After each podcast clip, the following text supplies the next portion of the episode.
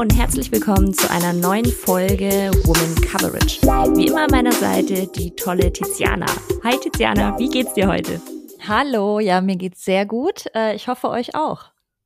Genau, das, das hoffe ich auch. Ähm, unsere heutige Folge ist ein bisschen anders als unsere normalen Folgen. Wir haben kein ein krasses Oberthema, sondern tatsächlich ein äh, kleineres Thema, ein Update und nochmal ein Update. Und deswegen würde ich sagen, beginnen wir mit dem einen Update auf unsere letzte Folge. Ähm, denn da haben wir ja über Sweep gesprochen und ähm, Tiziana, du hast da ja noch doch eine E-Mail gekriegt. Genau, es kam ein bisschen verspätet ähm, eine E-Mail von äh, Sweep äh, Gründer und Geschäftsführer Christian Fichter. Also erstmal haben wir uns natürlich gefreut, dass wir doch noch eine Antwort bekommen haben. Ähm, ich würde da jetzt einfach nur Auszüge draus vorlesen. Der Vollständigkeit halber, ähm, also er sagt, ähm, wie du in eurem Podcast schon richtigerweise sagtest, kann man es in Sachen Content nie allen recht machen insbesondere bei einer mit mittlerweile so großen und heterogenen Zielgruppe wie jener der deutschen NFL-Fans, insbesondere durch die Unterschiede, wie tief sich die Fans mit der NFL beschäftigen, steigt die Herausforderung, rele relevante Inhalte zu erstellen, die alle Fans ansprechen. Also äh, ähnliche Auffassungen, wie wir sie auch hatten. Ähm, man kann dies auf eine gewisse Weise mit der Live-Berichterstattung der NFL vergleichen. Auch dort gibt es Fans, für die das Angebot von Pro7 ran nicht passend ist und dann eher zu der Zone mit der Red Zone oder eben dem NFL Game Pass ähm, wechseln. Diese Möglichkeiten gibt es im Bereich Social Media nicht, so dass es quasi ein kalkuliertes Risiko ist, dass gewisse Inhalte bei einer gewissen Anzahl an Fans gegebenenfalls, ähm, gegebenenfalls nicht ankommen. Das Gute dabei ist, und das habt ihr ja bereits äh, im Podcast angesprochen, dass ihr dann euer Zuhause bei den amerikanischen Kanälen der NFL gefunden habt. Und solange alle Fans auf irgendeinem Kanal der NFL ihr Zuhause finden, hat die NFL ihr Ziel erreicht. Genau, das war die Mail. Ähm, hast du da noch irgendwas dazu zu sagen, Anna, oder sollen wir das Thema damit schließen? Ähm, nee, also es war jetzt halt nichts Ausführliches, würde ich mal sagen, sondern halt wirklich sehr oberflächlich, aber ich denke, ähm, wir haben unsere Meinung kundgetan. Also wer wen das interessiert, super, hört super gern in die Folge rein, die wir dazu gemacht haben. Da sprechen wir wirklich ähm, ausführlich darüber. Ähm, und somit würde ich sagen, haben wir das Thema abgeschlossen. Genau, noch ein letzter Aufruf. Ähm, Christian, falls du das hörst, äh, erstmal danke für die Mail und ähm, zweitens, falls du doch nochmal irgendwann Lust hast, mit uns wirklich in die Tiefe zu gehen, was das Thema betrifft und vielleicht auch paar ähm, ja, Behind the Scenes sozusagen von Sweep mitbringen magst, dann jederzeit, dann melde dich einfach bei uns. Das auf jeden Fall, das stimmt.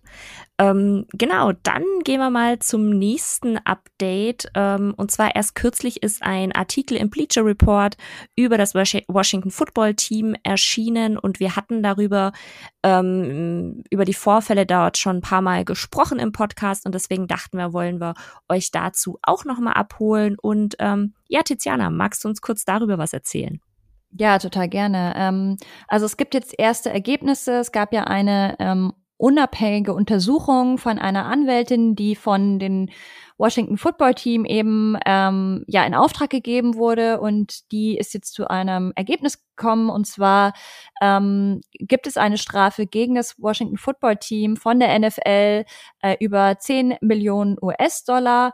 Das hängt damit zusammen, dass eben ja nicht äh, sozusagen angemessene ähm, Arbeitsbedingungen ähm, geschaffen wurden beim Washington Football Team.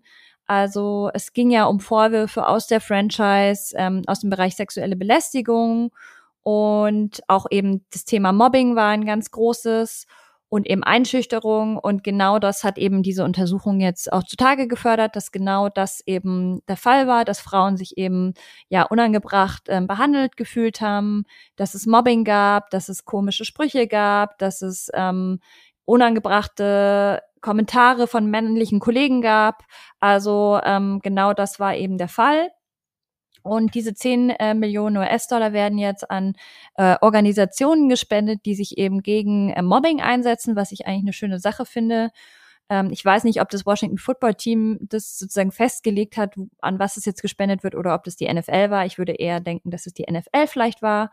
Ähm, genau. Und es gibt auch eine personelle Veränderung ähm, beim Washington Football Team, die jetzt eben aus dieser Untersuchung auch ähm, resultiert. Und zwar ähm, Besitzer Dan Snyder ähm, übernimmt in der Zukunft eben jetzt ähm, nicht mehr das operative Geschäft, sondern andere Bereiche, wie beispielsweise ja den Bau eines neues, neuen Stadiums. Und seine Frau Tanya Snyder ähm, ja übernimmt ab sofort die täglichen Geschäfte ähm, es ist jetzt noch nicht bekannt gegeben worden, wie lange sie das machen wird, ob also ob sie jetzt auf Dauer ähm, CEO ist, ähm, aber vorerst macht sie das jetzt erstmal. Und ja, Dan Snyder hat eben in so einem ähm, Statement nochmal ein bisschen Stellung genommen zu dieser ganzen zu diesem Ergebnis von dieser Untersuchung und hat eben gemeint, ja, er wusste eben nicht, wie schlimm die Arbeitsbedingungen waren und er nimmt die, übernimmt jetzt aber die Verantwortung, weil er ja eben als Besitzer es hätte besser wissen sollen und bla bla. Also sehr so, ach, ich wusste von nichts und es tut mir leid. Ich glaube, er hat aber in diesem Statement nicht mehr gesagt, I'm sorry. Also das hat mir ein bisschen gefehlt. Äh, einfach mal eine aufrichtige Entschuldigung den Frauen gegenüber. Ähm, genau. Aber, und das sollte man vielleicht auch noch erwähnen, ähm, es gibt noch konkrete Vorwürfe geben, gegen eben den Besitzer, also Dan Snyder, dass er unter anderem eben einem Mitarbeiter des Washington Football Teams darum gebeten haben soll, ein Video von einem Fotoshooting eines ähm, Cheerleaders zusammenzustellen, also sozusagen äh, ganz viele verschiedene Momente aus diesem Fotoshooting, wo man aber unter anderem auch eben die entblößten Brüste der Frau sehen konnte. Und da gibt's jetzt noch keine Stellungnahme, also konnte ich jedenfalls nicht aus dem Artikel entnehmen. Ähm, das finde ich dann doch sehr, sehr befremdlich. Ich meine, das Problem ist so ein bisschen, dass er ja Besitzer ist. Das heißt, es gibt eigentlich keine höhere Instanz außer vielleicht die NFL, aber selbst die kann ja nicht bestimmen, wenn es seine Franchise ist, was da jetzt genau damit passiert. Also es ist bisschen komisch, weil eben viele andere höhere Männer jetzt schon in der Franchise zur Rechenschaft gezogen wurden, aber er gibt jetzt halt erstmal so seine Geschäfte ab an seine Frau, aber sonst kommen eigentlich keine Konsequenzen auf ihn jetzt persönlich zu. Ähm, deswegen Frage an dich, Anna. Mm, erstmal, was glaubst du, wenn du das jetzt so hörst, dass sie jetzt eben das alles ändern wollen, die Arbeitsbedingungen, alles soll besser werden? Ähm, glaubst du denn, dass seine Frau, dass da jetzt irgendwie ein frischer äh, Wind weht oder dass sie eher so ein ausführendes Organ von ihm ist? Ich habe bei so Sachen halt irgendwie immer das Problem, es ist halt immer noch seine Frau. Also wenn das jetzt halt irgendwer ganz anderes wäre, der nicht mit ihm so verbandelt ist, würde ich das halt noch mal anders sehen, aber das bleibt halt meiner Meinung nach noch viel zu nah an ihm dran. Also wer sagt denn, dass er da dann nichts mit zu tun hat und wie du schon sagst, sie einfach nur das handelnde Organ ist und jetzt packt man da halt so eine Frau an die Spitze, aber halt keine Frau, die, also das kann durchaus sein, dass die wirklich da ähm, die, die Person ist, die dann entscheidet, aber es kann halt auch sein, dass sie quasi nur eine Marionette ist. Also das ist so ein bisschen mein, mein Bedenken, was ich dabei hat, wenn ich das, wenn ich das so höre. Ja, ja, ging mir ähnlich. Ähm, und was sagst du zu den Vorwürfen gegen Snyder? Hattest du davon schon gehört? Und was meinst du, gäbe es jetzt da irgendeine Instanz äh, im, in dieser NFL-Bubble, wie man ihn also überhaupt wahrscheinlich dann, wenn er nur strafrechtlich verfolgen könnte, oder? Also ich habe von den Vorwürfen ähm, mal gehört gehabt, ich glaube, uh, in einem Athletic-Artikel meine ich mal was gelesen zu haben, bin mir aber echt nicht mehr sicher. Ähm, ich finde es halt super schwierig, weil dazu ähm, das haben wir ja schon öfter gesagt, ist die NFL so ein bisschen so ein Happy Place und wenn solche Dinge passieren, dann ähm, macht die NFL ja oftmals dieses von wegen, ja, wir haben da drin recherchiert, aber können nichts machen, weil bla bla. Ähm, deswegen, ich, ich weiß halt nicht, ob da wirklich was passiert. Irgendwie, irgendwann. Also ja, da, da es, ist natürlich es so schwer. sehr komplex, weil er ja eben als Besitzer nicht wirklich der NFL untersteht. Also die, mm. ich weiß auch nicht, ob die NFL da überhaupt sozusagen Mittel und Wege hätte. Mm. Ähm, und es gibt aber noch äh, auch zu Dan Snyder, auch ähm, in diesem Bleacher Report Artikel zu lesen, könnt ihr gerne mal ähm, nachlesen, ist noch ein zweiter Fall aufgeführt, wo scheinbar auch äh, er mal versucht hat, eine, ich glaube, es war auch eine, entweder eine Angestellte oder eine Cheerleaderin, ähm, hat er dann irgendwie versucht, wohl mit einem ähm, Kumpel von sich irgendwie in Anführungszeichen nett gesagt noch zu verkuppeln. Also er meinte irgendwie so, äh, ja, you can go with him to the hotel room oder irgendwie sowas. Oh, der Typ ist so widerlich. Also richtig ekelhaft. Ähm, ja, und ich, ich hoffe einfach, dass vielleicht die eine oder andere irgendwann ihn entweder strafrechtlich oder mhm. Zivilrechtlich, in Amerika gibt es ja auch ganz viel zivilrechtliche ähm, Klagen, also wo es dann wirklich auch um Geld geht. Ja. Es ist eigentlich egal, ob es am Schluss Geld gibt oder ob es, ja, vielleicht kommt es ja zu irgendeiner Anklage gegen ihn, weil da scheint schon ein bisschen mehr dahinter zu sein. Und wenn jemand sowas auch also wie gesagt, dieses, äh, ich glaube das einfach nicht, dass, wenn das dein eigener Club ist, dass du dann nichts von mitbekommen hast, dass es frauenfeindliche ähm, Kommentare gab, dass es, dass Cheerleader irgendwie un, un, ja, unangemessen ich, irgendwie. Also das geht doch nicht an dir komplett vorbei. Ich, ich weiß nicht, ich, also ich könnte mir schon vorstellen, dass er es nicht mitbekommen hat, aber einfach, weil es ihn nicht interessiert. Also ja, aber am Ende, so. du stellst ja auch Leute, also er hat ja auch gerade im höheren Management sicher Leute eingestellt. Das waren zum Beispiel, glaube ich, Head of Content der eine, der mhm. andere war irgendwie ähm, Head of Player Personnel. Da denke ich mir so, die sind ja von ihm auch eingestellt worden, im Zweifelsfall. Und die sozusagen, da hast du ja auch Vorstellungsgespräche und so. Also ich weiß es nicht. Ich finde so eine, so eine Arbeitskultur und so Arbeitsbedingungen, das kommt ja schon auch irgendwie vom Management und vom Besitzer und so. Und deswegen, wenn er jetzt sagt, er will so viel ändern, go for it. Ich fände schön. Ähm, schauen wir mal. Schauen wir mal auf jeden Fall. Und ich denke, ähm, wir werden euch auf jeden Fall auf dem Laufenden halten, wenn es da wieder ein Update dazu gibt dann. Und damit kommen wir dann zu unserem Thema von heute und zwar NFL in Deutschland. Ähm, wenn ihr die letzte Zeit die Medien verfolgt habt, das war ja schon immer wieder Thema von wegen, wann gibt es NFL-Spiele in Deutschland, kommt die NFL nach Deutschland? Und ähm, vor ein paar Wochen ist es dann ganz offiziell geworden, dass die NFL wirklich in Deutschland spielen möchte, ähnlich der Spiele ähm, in London. Und darüber wollen wir jetzt einfach noch ein bisschen quatschen. Ähm, Frage an dich, Tiziana. Was denkst du denn, wo NFL-Football gespielt werden könnte in Deutschland? Also ich habe natürlich schon ganz viel gelesen und gehört. Mhm. ähm, da geht's ja gerade echt rund äh, mit den Spekulationen. Also es gibt ja so vier Städte in Deutschland, die wohl in die nähere Auswahl kommen. Wirst du wahrscheinlich gleich auch noch ein bisschen mehr dazu erzählen. Genau. Ähm, ich als Ber äh, sozusagen Wahl-Berlinerin würde natürlich mir sehr, sehr, sehr wünschen, dass das Spiel äh, am Ende in Berlin im Olympiastadion stattfinden könnte. Ja, ich glaube, das ist einer auf jeden Fall der beliebtesten äh, Orte. Genau, und wie du schon sagst, ich habe ein bisschen auch mal recherchiert und äh, die Berichte so durchgelesen. Ähm, die zwei Orte, die am meisten erwähnt werden, sind tatsächlich Berlin und München. Und ähm, es soll eben, also die Idee ist dann eben, dass es vier internationale Spiele gibt und eins davon soll dann eben in Deutschland gespielt werden. Ähm, die Allianz Arena war tatsächlich sehr, sehr lang im Gespräch und eben auch das Olympiastadion in Berlin.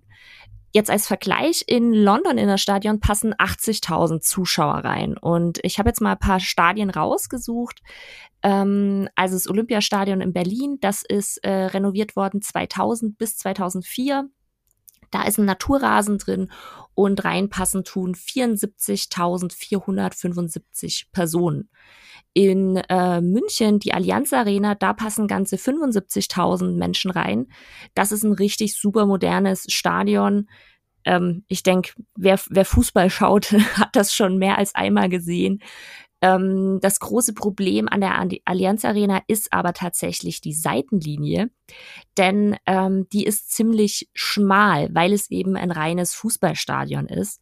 Und äh, in Berlin im Vergleich, da könnte man eben an der Seitenlinie tatsächlich hätte Platz für die ganze Technik, also für die Fernsehübertragung, aber eben auch für die Teams.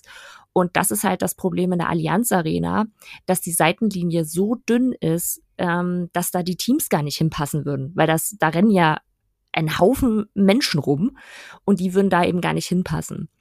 Und ähm, Deswegen ist dann das Olympiastadion in München ins Gespräch gekommen. Das ist renoviert worden 2010 bis 2011. Das hat auch einen Naturrasen. Da passen aber nur 69.250 Menschen rein. Hat auch eine relativ enge Bauweise. Da sind aber vor allem die Probleme die Umkleidekabinen. Also das ist zumindest das, was man rausliest im Internet, weil eben, wenn man mal die Umkleidekabinen der NFL sich anschaut, das sind halt schon, naja, andere Größen oder die sind halt deutlich anders so ein bisschen als die, die Fußballkabinen. Und das war das, was man jetzt so rausgelesen hat. Dann sind noch tatsächlich zwei weitere Stadien im Gespräch, beziehungsweise ähm, ein weiteres Stadion, das hat äh, in einem NFL-eigenen Artikel gestanden, der Signal Iduna Park. Da passen 81.365 Menschen rein. Das Ding hat einen Hybridrasen und wurde 2019 renoviert. Also das wäre von den Menschen, die da reinpassen, sogar größer als London und eben sehr, sehr neu renoviert. Und dann hat sich aber tatsächlich auch noch Frankfurt selber ins Gespräch gebracht, äh, und zwar der Deutsche Bankpark.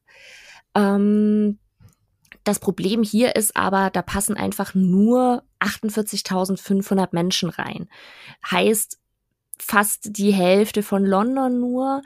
Ähm, und das könnte halt ein Problem sein für die NFL einfach, weil die wollen halt ein großes Stadion haben. Also das hatten sie auch schon in der Pressemitteilung gesagt. Von daher ähm, mal schauen.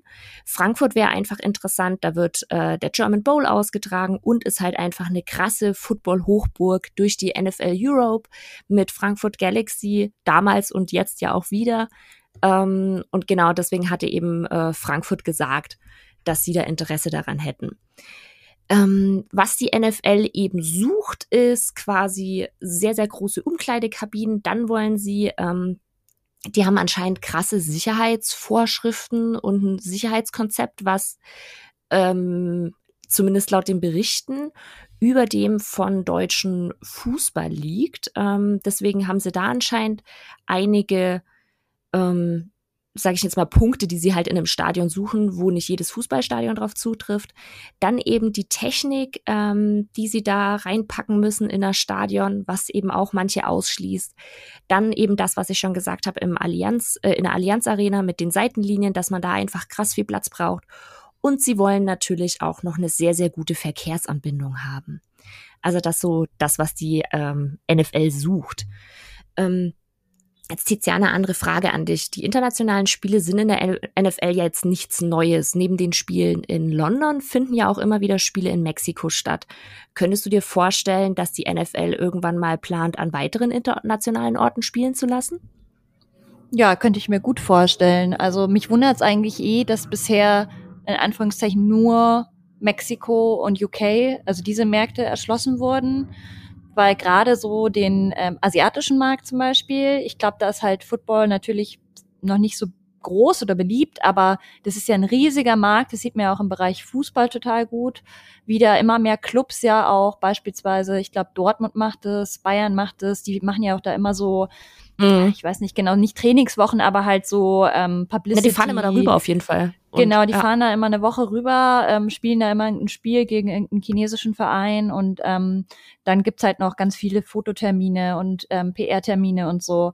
Ähm, und es ist ja einer der größten Absatzmärkte. Von dem her wundert's mich zum Beispiel, dass ähm, Asien, Afrika noch gar nicht ähm, im Gespräch ist für die Zukunft.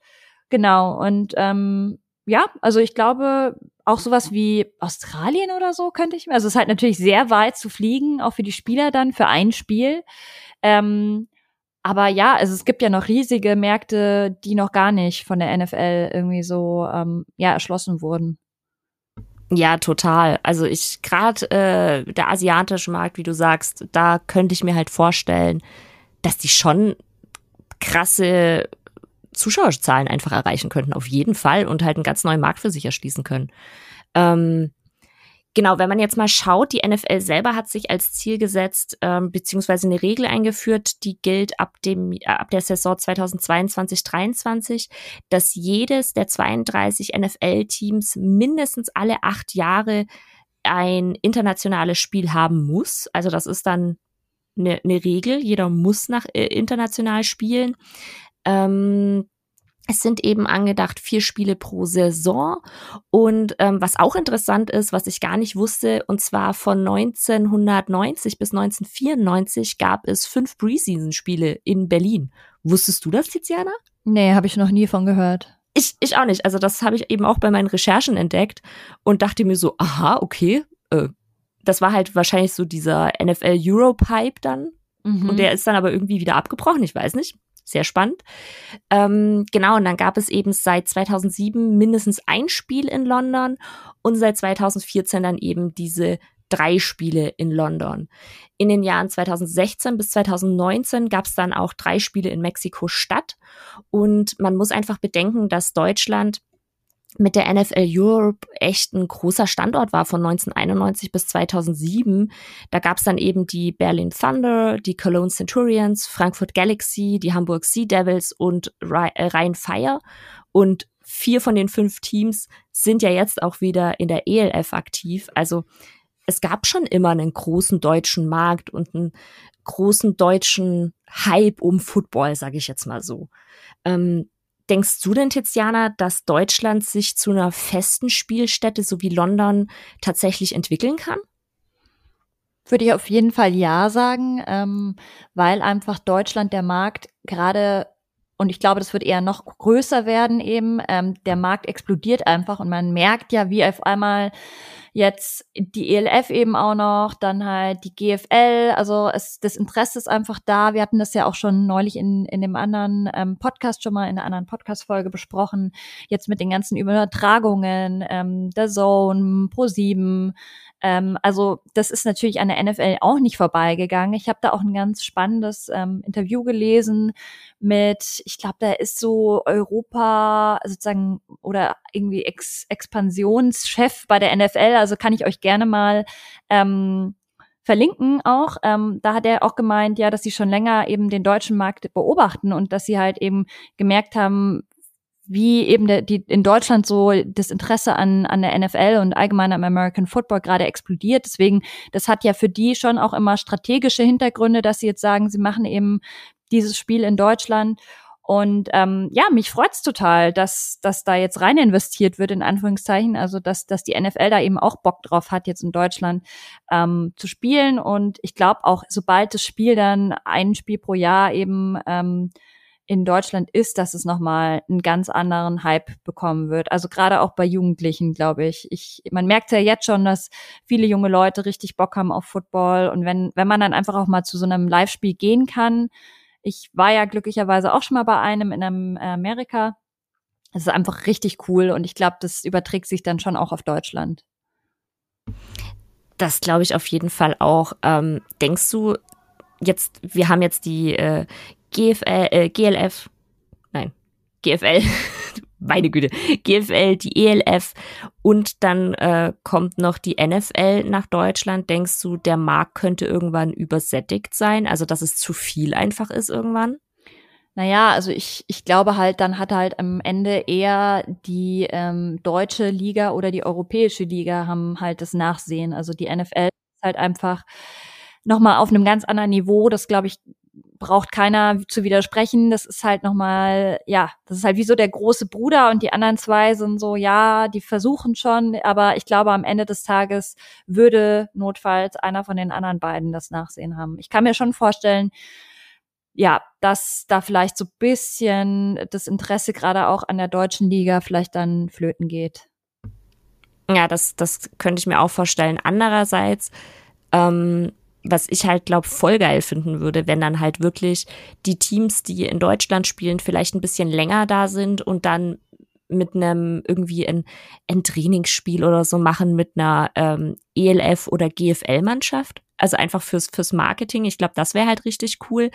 Und ähm, ich glaube halt einfach, der GFL würde sowas richtig, richtig gut tun, um so ein bisschen aus dieser kompletten Football-Nerd-Bubble rauszukommen und so noch mehr in den Mainstream zu kommen. Könnte mir aber vorstellen, dass die ELF da vielleicht bessere Karten hat, nachdem die ja schon im Austausch sind mit der NFL. Also die haben ja die Namensrechte übernommen für Frankfurt Galaxy zum Beispiel, die ja die NFL noch hatte wegen der NFL Europe. Ähm, ich glaube, da könnten halt echt, echt coole Dinge einfach passieren. So zusammenarbeitsmäßig. Ja, definitiv. Und die Amis wissen einfach, wie man sich vermarktet und die wissen auch, wie man Hype erzeugt. Und ich glaube, da können die Deutschen halt sowohl jetzt die European äh, Football League als auch die äh, GLF können da beide noch extrem viel lernen. Und es wäre echt wünschenswert, wenn die halt auch zusammenarbeiten würden. Total, total. Und ähm, das Interview, was du gerade erwähnt hast, das ist dieser UK Blabla-Chef. Das habe ich nämlich auch gelesen. ähm, und da gab es dann eben auch Zahlen, dass dann zum Beispiel seit 2017 ähm, der Zust die, de, das jährliche Wachstum bei äh, da, äh, der Zone und Pro7 äh, um die plus 20 Prozent tatsächlich lag, was ja richtig krass ist. Und eben auch seit 2017 der Super Bowl jährlich neue Rekordzuschauerzahlen hatte. Ähm, und das ist einfach so krass, wenn man halt auch denkt, um welche Uhrzeit der Super Bowl bei uns in Deutschland läuft. Und es gibt immer mehr verrückte Menschen, die sich die Nacht um die Ohren schlagen ähm, und dann eben den, den, den Super Bowl schauen. Und ich merke das auch bei mir in der Arbeit. Ähm, ich war lange Zeit die einzige, die am nächsten Tag einfach super müde in der Arbeit war. Und mittlerweile, entweder du weißt genau die Leute, die sich dann den Tag Urlaub nehmen nach dem Super Bowl, so von wegen, ja, hast du wohl den Super Bowl geschaut? Oder eben man, man leidet dann gemeinsam in der Arbeit. Also das finde ich schon krass, einfach zu sehen, wie, wie sehr ähm, die, die NFL einfach in Deutschland auch angekommen ist. Finde ich richtig schön. Ja, voll. Und äh, gebe ich dir komplett recht. Also ich merke da auch ähm, ganz, ganz viel, also äh, Wachstum, dass selbst mein Papa oder sowas jetzt den Super Bowl guckt, jetzt vielleicht nicht die, die komplett durch, aber es ist ihm auf jeden Fall auch ein Begriff. Also man merkt selber, selbst so bei älteren Leuten ist, ah ja, Super Bowl, okay, kennen sie. Und ich glaube, was da halt auch hilft, ist einfach so dieses, so bisschen wie bei einem, weiß ich nicht, ähm, EM-Spiel gerade, wo man halt auch Bock hat, zusammen zu gucken. Man macht irgendwie was Geiles zu essen. Das spielt da halt auch alles mit rein, dass halt einfach coole Werbung läuft. Es ist immer irgendwie Musik-Act. Also selbst für Leute, die das Spiel vielleicht noch nicht verstanden haben oder ähm, ja, jetzt nicht über eine ganze reguläre Saison verfolgt haben, lohnt sich trotzdem, glaube ich, diesen Super Bowl zu gucken. Voll und der Super Bowl ist, glaube auch für viele einfach so der der Einstieg. Also ich ich lese das oder höre das so oft, dass jemand sagt so, ja, ich habe den Super Bowl für x Jahre angeschaut und dann schaut man sich äh, immer mehr Spiele an. Also ich glaube, das ist halt ein richtig cooles Ding, um reinzukommen in diese ganze Football-Welt. Voll, das war bei mir, glaube ich, auch so. Ich habe mir einfach irgendwann mal random Super Bowl mit meinem Bruder zufällig angeguckt und äh, das war irgendwie so bei mir die auch die erste Berührung mit American Football. Und dann hat's halt irgendwie immer mehr Fahrt aufgenommen und wo bin ich heute? machst, einen, machst einen Podcast über American Football. Auch genau, nicht schlecht. Genau. ähm, genau, und äh, in dem Artikel, den ich auch erwähnt habe, da gab es dann eben auch die Info, dass tatsächlich Deutschland außerhalb von Amerika der führende Markt im Merch-Verkauf ist, im Fantasy-Football ist und in den Metten-Verkaufszahlen ist. Und da, das war für mich so, boah, krass. Weil, wie du auch schon gesagt hast, also asiatischer Markt, das wären ja deutlich, deutlich mehr Menschen als wir in Deutschland. Und ähm, trotzdem haut da Deutschland einfach immer krassere Zahlen raus. Ja, super interessant. Ich ähm, habe jetzt auch aus meinem männlichen Freundesumkreis äh, mitbekommen, dass bei denen ganz viele auch äh, über Men tatsächlich äh, zum American Football gekommen sind, dass die sich einfach mal das Spiel äh, runtergeladen haben.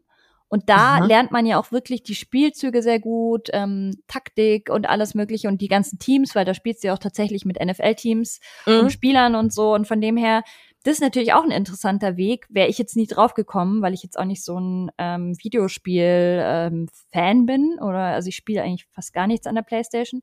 Mhm. Aber ähm, ja, das ist scheinbar für viele Jungs irgendwie auch der Weg zum American Football. Krass, also ich, ich habe ja auch Madden äh, teilweise gespielt, einige Spiele, äh, meistens aber tatsächlich auf dem Computer, ähm, dann aber halt mit äh, Controller angeschlossen.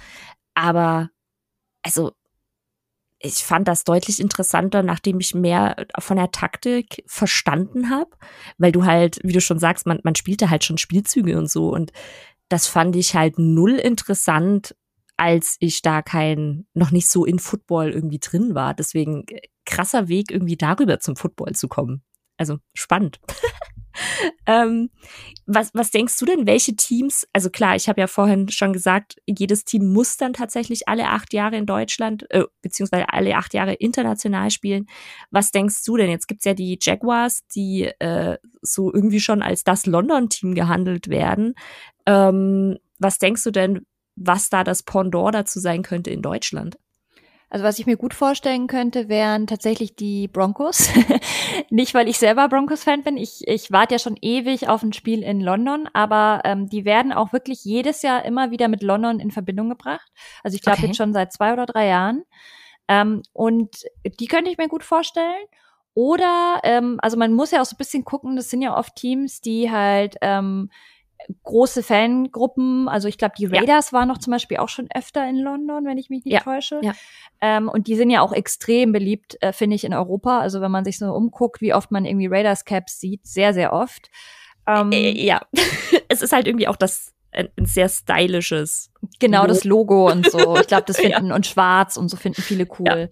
Ja. Ähm, deswegen könnte ich mir vielleicht auch sowas vorstellen wie die Packers oder so. Ähm, Packers sind, glaube ich, auch, gibt sehr viele Fans auch in Deutschland ähm, vielleicht die 49ers. Also es, es wäre cool, irgendwie ein Team, das hört sich jetzt fies an, aber ein Team, das jetzt vielleicht nicht irgendwie, weiß ich nicht, die Bengals. Nicht die Chargers. So. Ja, oder halt auch so Teams, wo irgendwie die super schlecht sind. Also mhm. es wäre schon cool, ein Team zu haben, mindestens eins von den beiden, die dann gegeneinander spielen, die halt auch wirklich, ähm, ja, Starspieler in dem Sinne halt auch haben.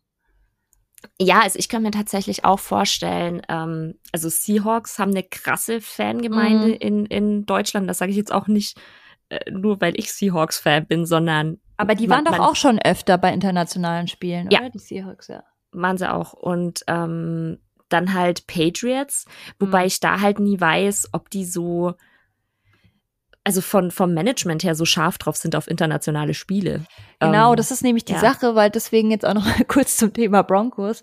Äh, bei uns war es wirklich so, dass die halt auch vom Management immer wieder drauf gedrängt haben, die haben richtig Bock auf Europa. Also äh, ah, die wollen okay. wahrscheinlich halt auch ihre ähm, Fangruppierungen immer weiter steigern. Die wollen mhm. eben auch Absätze, mehr Absätze machen im europäischen Markt und so. Von dem her blöd ist es nicht. Ja, auf jeden Fall. Also auf jeden Fall. Ähm, jetzt habe ich ja gerade die, die Jaguars schon ein bisschen angesprochen, weil die waren ja echt lange oder sind schon lange im Gespräch äh, als eins der ersten Teams, die in London richtig ansässig sein sollen. Also das, dieses Gerücht hält sich ja jetzt wirklich schon ich, mehrere Jahre. Ähm, Könntest du dir vorstellen, dass die NFL das tatsächlich irgendwann mal durchzieht, so ein ganzes Team in ein anderes Land zu packen und Denkst du, Deutschland wäre da eine Möglichkeit statt London? Ich finde das irgendwie ein bisschen unrealistisch, weil wenn man sich überlegt, selbst London ist von, sagen wir mal, New York oder so sechs Stunden Flug, glaube ich, äh, mhm. entfernt, fünf, sechs Stunden. Ähm, von anderen Bundesstaaten noch viel weiter. Ich, also ich kann mir nicht vorstellen, in heutigen Zeiten noch dazu, wo das Thema Klimaschutz gerade sehr äh, groß irgendwie besprochen wird, dass man wirklich sagt, man macht ein Team in England oder in Deutschland oder egal wo in Europa äh, und lässt die irgendwie jedes Mal aus Europa einfliegen. Ähm, noch dazu auch für die Spieler stelle ich es mir komisch vor. Die müssten ja alle ja auf einen anderen Kontinent ziehen. Ich weiß nicht, ob da so viele Bock drauf hätten.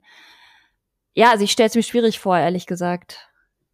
Ich, ich mir auch, ich mir wirklich auch. Und ich weiß auch nicht, warum sich das so ewig lang hält. Und ich habe da mal ein bisschen reingelesen und ähm, da gelten tatsächlich nicht nur die Jaguars als guter Kandidat, ähm, die Bronco, Broncos sind auch erwähnt worden und auch die Bills. Ähm, also das waren die drei Teams, die ich in den Artikeln, die ich gefunden habe, am meisten gelesen habe, dass die, dass die dazu bereit wären oder dass, dass die Teams wären, die man, wo man sich vorstellen könnte, dass die sich um äh, oder in ein anderes Land gehen. Und ähm, naja, wie du man schon sagst, also ja. Nee, ich wollte nur noch einen Punkt sagen, der mir gerade noch so gekommen ist. Man muss ja auch an die Fans denken. Ähm, mhm. Für die, klar, die sind es schon gewöhnt, jetzt Beispiel Raiders oder so, dass man auch mal ähm, sozusagen den Bundesstaat wechselt. Aber Europa, also es ist nochmal was ganz äh, anderes. Wäre was anderes, weil ich meine, die Fans äh, mögen ja schon gerne auch zu den Spielen gern, gehen in mhm. Amerika. Mhm. Und wenn du jedes Mal nach London fliegen musst, um mal irgendwie ein Spiel zu sehen von deinem Team, glaube ich, ja, irgendwie komisch. Ja, voll. Und, und vor allem, es wäre halt, also entweder müsste ja, jetzt angenommen, die, die Jaguars sind es tatsächlich, dann äh, für Heimspiele müssten die Teams nach Europa kommen und sie müssten für Auswärtsspiele nach Amerika fliegen. Also äh, und, und dann ist ja immer das, was man liest, so von wegen, ja, dann kommt halt, also angenommen, die Jaguars sind's, dann machen die quasi mehrere Auswärtsspiele nacheinander und fliegen dann wieder heim. Aber es ist halt schon irgendwie ein, ein, eine komische Sache, finde ich. Ähm, genau, also jetzt, wie wir beide sind da, glaubt ziemlich gleicher Meinung, dass es einfach strange wäre, wenn das passieren würde. Was ich dann, ich bin da wirklich in so ein kleines Rabbit Hole dann gekommen bei der Recherche und habe dann die Idee gelesen, dass man quasi eine komplett neue NFL International, also nicht nur International Games, sondern wirklich eine internationale Liga ähm, gründen könnte. Denkst du, an sowas hat die NFL schon mal gedacht und was würdest du davon halten? Also ich meine, dass sie mal darüber vielleicht schon mal nachgedacht haben, gerade jetzt auch mit der NFL Europe, die es ja schon gab. Ähm, ja. Haben sie, also haben sie bestimmt, äh, ich glaube, da gibt es ja wahrscheinlich ein ganzes Strategieteam bei der NFL, die sich nur um solche Sachen eben den Kopf zerbrechen. Aber ich stelle es mir auch ähnlich wie bei dem Team im Ausland, stelle ich mir eine Liga, eine internationale auch irgendwie schwierig vor. Da müsste man ja auch wieder überlegen, was für Länder wären da mit dabei. Man sieht ja jetzt auch schon ein bisschen bei der ähm, ELF, ähm, dass ja dann doch sehr viele Teams irgendwie aus Deutschland aktuell noch kommen, was ja dann auch so ein bisschen wettbewerbsverzerrend und auch einfach langweiliger ist für, für die ähm, Zuschauer. Ähm, deswegen schwierig, kann ich mir jetzt irgendwie auch nicht so vorstellen. Und ich fra frage mich auch, ob die NFL überhaupt so ein Konkurrenzprodukt haben möchte. Mm, ja, stimmt auf jeden Fall. Und vor allem, also wenn sie sowas aufbauen würden, dann wäre es ja mit neuen Teams, gehe ich jetzt einfach mal davon aus. Und dann müsstest du ja erst die Teams wieder, wieder aufbauen. Also dann nimmst du ja nicht die Fanbase mit, die jetzt zum Beispiel die Broncos schon haben oder die Seahawks, sondern müsstest komplett neue Teams etablieren. Ich finde es immer eine interessante Idee auf jeden Fall, aber es gibt halt schon so viele Football, also in den einzelnen Ländern, die Football liegen. Daher weiß ich jetzt halt nicht, ob da die NFL sowas überhaupt braucht. Oder also ob es das Ding überhaupt braucht, ob man nicht einfach den, den Football, den es halt in den einzelnen Ländern gibt, mehr fördern sollte. Ja, ich habe auch neulich ähm, zu dem Thema eben äh, Liegenaufbau und so weiter ähm, gutes Gespräch gehabt mit einem Freund von mir, der ähm, Coach und Quarterback in, in Passau eben bei den Passau Pirates ist. Ähm, und äh, er meinte eben auch, dass sich da jetzt durch die ELF sehr viel tut, gerade auf regionaler mhm. oder Amateurbasis eben. Ähm, es wäre eigentlich auch ein sehr, sehr spannender äh, Podcast-Gast mal für uns, oh. ähm, weil er eben aus Amerika ist. Aber mhm. ähm, genau, ich glaube, da tut sich jetzt eben in den nächsten Jahren auch sehr viel. Und das würde ich mir eigentlich eher wünschen, dass man einfach mal ja. in Deutschland die bestehenden Teams pusht und ähm, das vielleicht auch einfach bisschen besser macht von der ganzen, also von dem ganzen Aufbau halt hier. Ja, sehe ich auch so auf jeden Fall. Und ich fand es halt so lustig. Also ich mache ja für unseren Podcast jetzt noch den Woman ELF Coverage und dadurch bin ich ja da ziemlich äh, tief drin in der ELF. Und die ELF hat erst eine neue Partnerschaft eingegangen mit der BFA, also der Brazilian Football Association. Und das war für mich so, so, wow, krass, Brasilien hat eine eigene Football-Liga. Obwohl es eigentlich der total dumme Gedanke ist, dass, also so, hä, Deutschland hat's ja auch, warum sollte es Brasilien nicht haben? Aber ich habe das halt noch nie gehört. Und ich glaube, es gibt halt in so vielen Ländern diese eigenen Footballverbände. Und ähm, da fände ich es halt geil, weil man eben den Football pusht und jetzt nicht so ein NFL-Konstrukt da irgendwie drüber zieht, sondern wirklich die, die eigenen Länder jeweils äh, mehr anschaut, mehr in, in, in das Football liebende Herz bringt. Das ja, total, cool. total. Gut, das wäre äh, das Ende für diese heutige Folge. Tiziana, hast du noch irgendwas, was du anbringen willst? Nee, eigentlich nicht. Wir haben jetzt, glaube ich, aus, ausgiebig über das ganze Thema gequatscht. Ich bin echt gespannt. Weiß man denn schon, ähm, wann das verkündet wird, was für eine Stadt oder was für ein Stadion es wird? Also in allen Berichten, die ich bisher gefunden habe, gab es keinen Zeitrahmen, der angegeben wurde. Es hieß überall nur dieses Jahr, äh, also die Punkte, die ich vorhin genannt habe, mit denen sind sie jetzt quasi am, am Suchen, welches Stadion am besten passt. Ähm, es las sich aber tatsächlich so raus, als sollte es tatsächlich schon in ein bis zwei Jahren losgehen. also das war jetzt einfach mein Gefühl vom Lesen, aber es war, war nirgendwo ein Zeitrahmen angegeben. Ja, was ich noch gehört habe zum Thema München, also ich bin ja ursprünglich aus München und da ist mhm. ja im Oktober, also September, Oktober findet ja immer das äh, Oktoberfest statt. Ich glaube, das ist den meisten ein Begriff. Und das ja. soll scheinbar wohl auch ähm, ein Grund für München sein, dass eben oh. die NFL sich bisschen davon erhofft, dass halt ähm, sehr viele Amerikaner, die natürlich eh immer zum Oktoberfest anreisen, das dann mit einem NFL-Spiel verbinden würden. Und es wäre natürlich dann ein ziemlich krasses Event, wenn man sagt, man macht dieses Spiel auch noch in der Zeit, wo halt das Oktoberfest ist. Ey, ich, ich würde so hassen, in der Zeit in München zu leben. Sorry. Also man hasst es eh, wenn man in, also während der Wiesen in, in München, vor allem in den Kreisen so rund um die Theresienwiese lebt, die Leute ja. tun mir einfach nur leid. Die Leute kotzen, auch. die Leute sind laut, die ähm, pinkeln. pinkeln überall hin. Teilweise haben sie Sex an Stellen, wo du sie nicht sehen möchtest oder hören möchtest. Also es ist äh, sehr schweinisch, diese zweieinhalb Wochen. Wow. Also wenn ich mir da vorstelle, wenn du, wenn du eh schon Wiesen vor der Tür hast und dann denkst du dir noch ähm, Football dazu. Wow. die armen Menschen. Wobei ich mich da wieder frage, äh, und dann können wir die Folge auch mal beenden, ähm, aber da frage ich mich auch, wie sie das dann machen, wenn sie wirklich sagen, sie machen es beispielsweise in der Allianz Arena ähm, mhm. oder auch im Olympiastadion, dann muss das ja zum Beispiel auch eine Woche sein, äh, wo die Bayern oder die Hertha nicht spielt. Ja. Ja. Ob vielleicht, ob es dann da irgendeinen Deal gibt, von wegen macht mal zwei Auswärtsspiele, weil mit der ganzen, die brauchen ja auch Zeit, um vorzubereiten oder so. Das ist ja jetzt nicht von wegen Freitag Aufbau, Samstag Spiel, Sonntag fertig, sondern ja. das, das, das ist ja ein ganzer Umbau. Also, also ich, ich denke, wir werden in einem Jahr oder so nochmal eine neue Folge machen, wenn wir ein Update ah, haben. Auf jeden Fall. Auf jeden Fall, auf jeden Fall. Und das ist doch jetzt das perfekte Schlusswort. Ähm, Danke, Tiziana. Wie immer hat es super viel Spaß gemacht, mit dir über Football zu quatschen. Danke an die äh, Zuhörer und Zuhörerinnen. Und ähm, mir bleibt nur noch zu sagen, ich wünsche euch einen wunderschönen Tag. Bis dann. Ciao.